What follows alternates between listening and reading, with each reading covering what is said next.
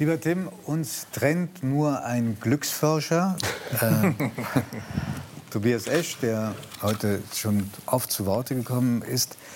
Was macht dich als einen Meisterkoch glücklich, wenn du isst, nicht wenn du andere bekochst?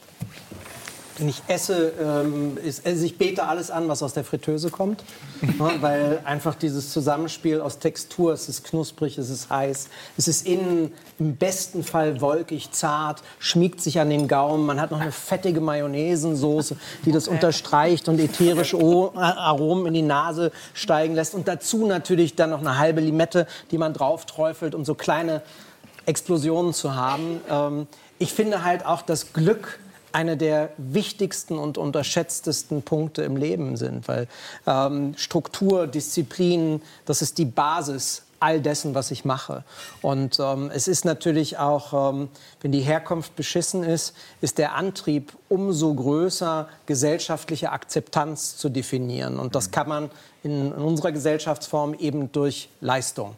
Das ist das A und O. Aber die Struktur und Disziplin, von der du gerade sprichst, die fühlt sich ja erstmal nicht so toll an. Das ist Mühe. Es ist aber natürlich auch was, an dem man sich langhangeln kann. Zweck. Äh, ja, nicht nur, sondern ähm, es ist auch natürlich die Angst vor dem Versagen, die immer, immer dabei schwingt. Dann die große Angst, keine Wurzeln zu haben, keine Familien zu haben, wissentlichen Vater zu haben, der dich nicht liebt und nicht akzeptiert. Ähm, eine Mutter, die, die dir nicht helfen kann in meinem Fall. Und ähm, da, da, ist natürlich immer der Wunsch nach mehr da. Und für mich ist das, ich habe es hier visualisiert, Was damit ich es nie vergesse, eine, eine, eine, Kette, auf der Lucky steht. Ich bin später ein, ein Glückskind, ein Glücksmensch geworden. Und mein Großvater hat immer zu mir gesagt, es gibt das Glück der Tüchtigen. Das ist das Einzige, was dir bleibt mit deiner Herkunft. Arbeite hart, arbeite viel und es kommt zu dir. Über deinen Großvater haben wir in der letzten Sendung, in der du zu Besuch warst, gesprochen der ist äh, leider gestorben. Er ist gegangen, ja. ja. Im Alter von 99 Jahren. Mhm.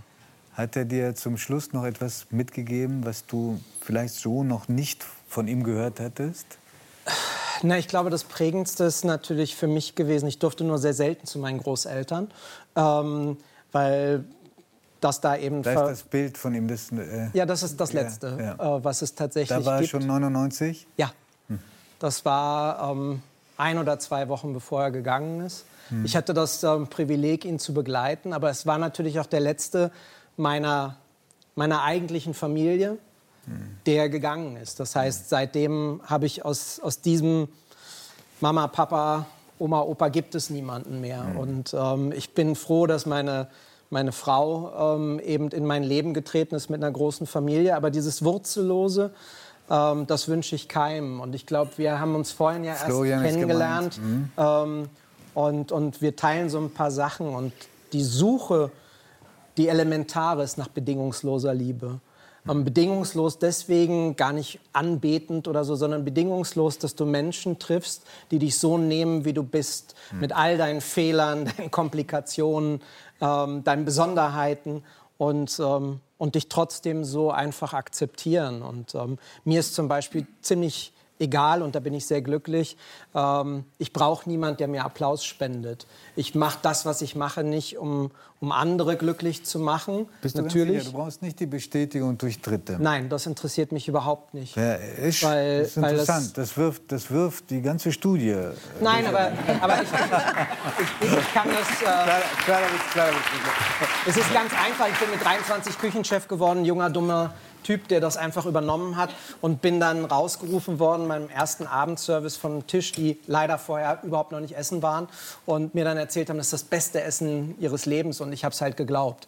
Und, ähm, bin das dann ist keine Bestätigung von außen? Warte, dann kam die Hybris, dann bin ich später raus, wo der Abend zu Ende war und dachte, ich gehe jetzt mal von Tisch zu Tisch, es waren leider 100 Gäste und ähm, neben blanker Ignoranz, wer bist du, bis hin halt, dass mir zwei gesagt haben, das ist das schlechteste Essen, das wir dieses Jahr in Berlin hatten und sie waren beide Restauranttester. Und ich habe damals äh, die schlechteste Bewertung gekriegt, die es in diesem Jahr in Berlin gab. Es waren 10 von 19,5 Punkten. Ähm, Wer war der? Wie hieß die? Das möchte ich nicht sagen, weil sie haben anonym getestet, aber äh, sie waren sehr erfolgreiche Weinkritiker, die eben auch gegessen haben.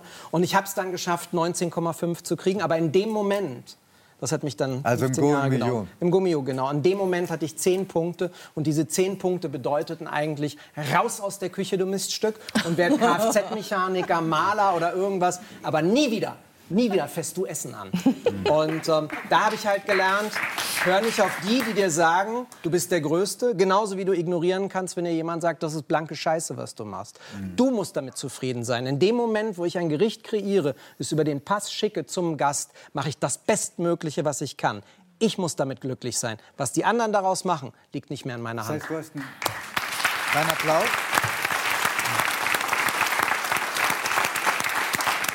Du hast es geschafft, einen eigenen Maßstab für dich zu finden. An dem man schnell verzweifeln kann, weil ich natürlich ähm, sechs, sieben Tage die Woche zwischen 16 und 18 Stunden gearbeitet habe, um das eben zu erreichen. Ne? Und irgendwann hat auch dein Körper und dein, dein, deine Psyche Nein gesagt. Also wenn wir bei Absolut. dem U bleiben von Tobias ja. Esch, du warst mal sehr weit unten im U kennst auch das, was Howard Carpendale eben so eindrucksvoll äh, ja. beschrieben hat. Du hast auch eine sehr depressive Phase durchgemacht. Absolut. Und ähm, wie bist du rausgekommen da? Ich habe mir, ich visualisiere alles, was ich mache. Ähm, ich habe mir ein Dynamo vorgestellt am Fahrrad. Ja, wenn du ähm, kein Licht hast, dann trittst du rein und dann kommt langsam, langsam wieder Licht raus. Ne? Und ich habe dann einfach angefangen, wenn ich nicht mehr konnte, wenn ich umgefallen bin, weil ich zu viel gearbeitet hatte, Krankheiten ignoriert habe, habe ich einfach langsam wieder angefangen. Mhm. Zehn Stunden, dann zwölf Stunden, dann 14 und habe mich einfach gesteigert, bis ich wieder voll leistungsfähig war. Stimmt es, dass du dich mal am Herd festgebunden mhm. hast? Mhm. Für Gott hab ihn selig, äh, Wolfgang Siebeck. Das war damals der, der große, wichtigste Restaurantkritiker Zeit, im deutschsprachigen Raum. Mhm. Und ich wusste, der kommt abends. Und ich hatte äh, eine, eine, Infektionskrankheit, äh, die ich anderthalb Jahre verdrängt hatte. Da hat man so Müdigkeit, Kopfschmerzen, Magen-Darm-Probleme. Hatte ich immer. Und, ähm, Magen-Darm für einen Koch ist super. Ja, ja. schwierig. Ja, also, aber ich war damals schlanker. Und, äh, und dann war klar, er kommt. Und ich konnte schon nicht mehr stehen, weil ähm, das war so ein Syndrom, wo die Haut dann sich entzündet hat als, als letzte Stufe. Und dann habe ich halt, weil ich habe mir schon die Schuhe hinten abgeschnitten, weil die so gedrückt haben. Und dann habe ich mich mit äh, zwei Touchons, das sind diese Anfasser, festgebunden am Herdblock und äh, habe halt mir alles geben lassen, angerichtet, abgeschmeckt, geschickt und dann wirklich wie so eine Inszenierung beim Hauptgang sind die Lichter ausgegangen. Also den Teller noch rausgeschickt und dann bin ich halt auf der Intensivstation wieder aufgewacht. Nein. Und äh, das ging aber relativ schnell. Da hat äh, hochdosiert Cortison geholfen und so nach zwei, drei Monaten war das alles wieder gut. Was hat Sie weggeschrieben an dem Abend? Ja. Äh, sehr, sehr gut. Er hat mich tatsächlich für äh, äußerst talentiert gehalten. Ähm, es war ein bisschen zu viel. Ich bin aber schon immer zu viel gewesen. Zu scharf, zu sauer, zu süß. Äh, Ach, aber das ist, es, für ihn schon, das ist schon für ihn höchstes Lob gewesen. Ja, ja, ja, definitiv. Wir haben dann auch äh, noch Kontakt gehalten und ähm, er war sehr großartig. Sehr Was? streitbar, sehr großartig. Ja, sehr eigen auch. Ja. Sagt man äh, über dich auch. Ja. wir schätzen uns sehr, deswegen ich halte das für elementar. Aber es ist doch interessant, wenn man die Geschichten jetzt hört von dir, aber auch von Florian vorhin. Äh, Herr Esch, das habe ich in Ihrem Buch nicht gefunden. Das ist aber kein Vorwurf, sondern einfach nur eine Feststellung.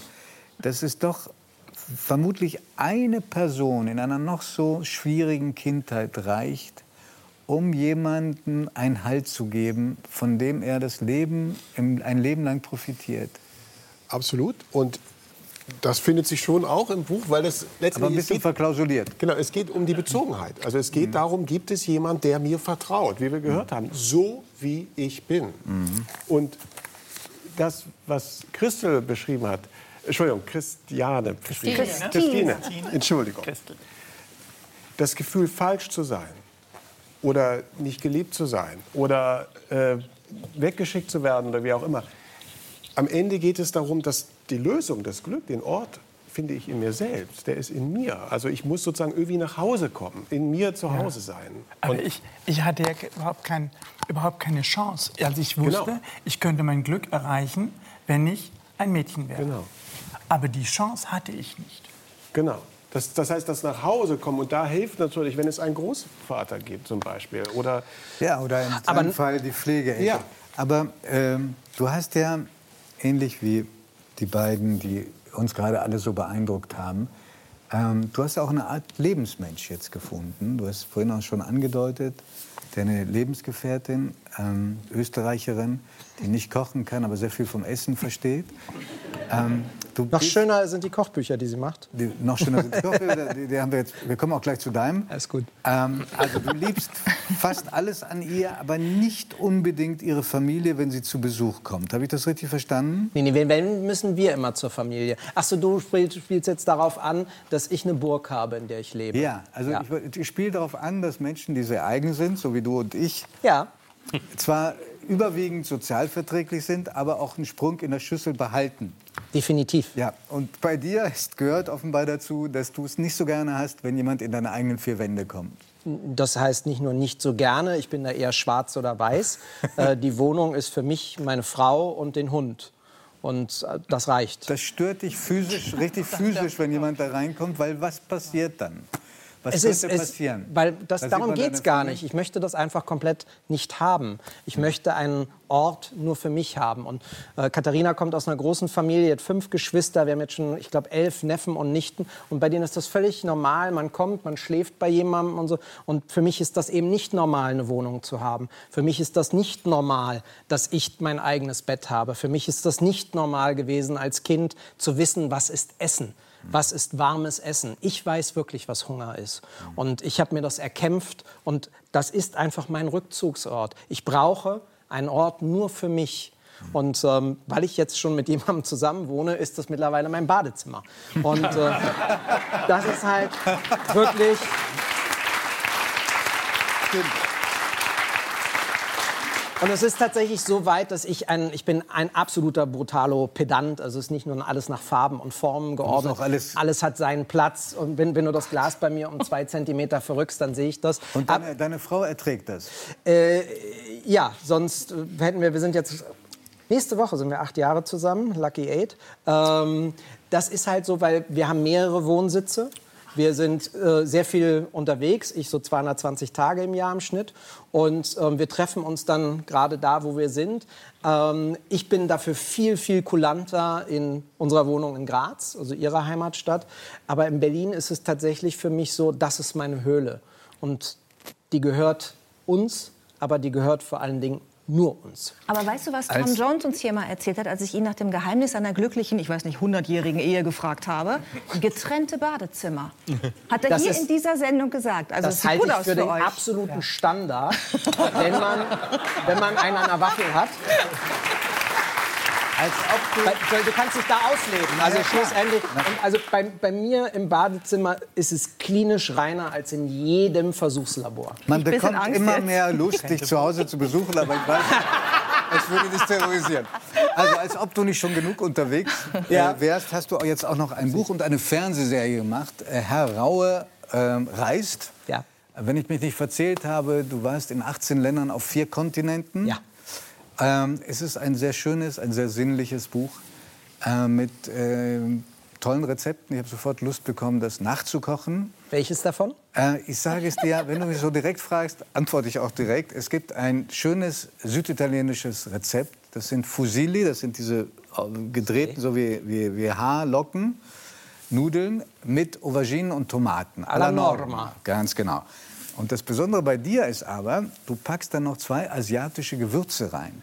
War in die, Soße. in die Soße. War das eine Anregung des Meisterkochs, den du da auch aufgesucht hast? Nein. Oder ist das deine Form der Interpretation? Ich finde, dass die Tomate als Produkt einfach zwei Sachen verdient, um sie außergewöhnlich zu machen.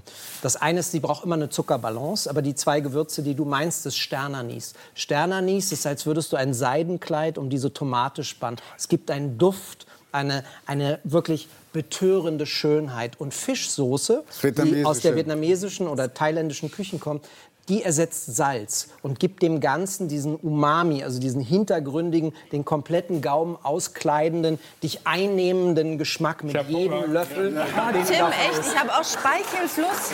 Äh. Ich, äh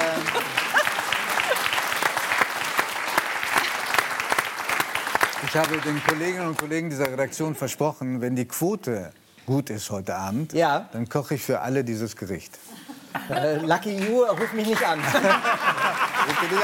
eine, Frage der, eine Frage der Ehre. Natürlich komme ich, um dich im Catering zu unterstützen, weil ich kann ja auch genauso gut für 2000 kochen wie für zwei. Okay, wollen wir uns ein paar Bilder anschauen von deiner Reise? Machen Sehr gerne. Lust. Herr Raue geht wieder auf Reisen. Diesmal nach Havanna. Marrakesch. Japan. Ich will das alles haben, ich will kaufen, ich will damit kochen. Vancouver. Warschau. Das war das saftigste, geilste Perlhuhn, was ich je gegessen habe. Herr Raue reist.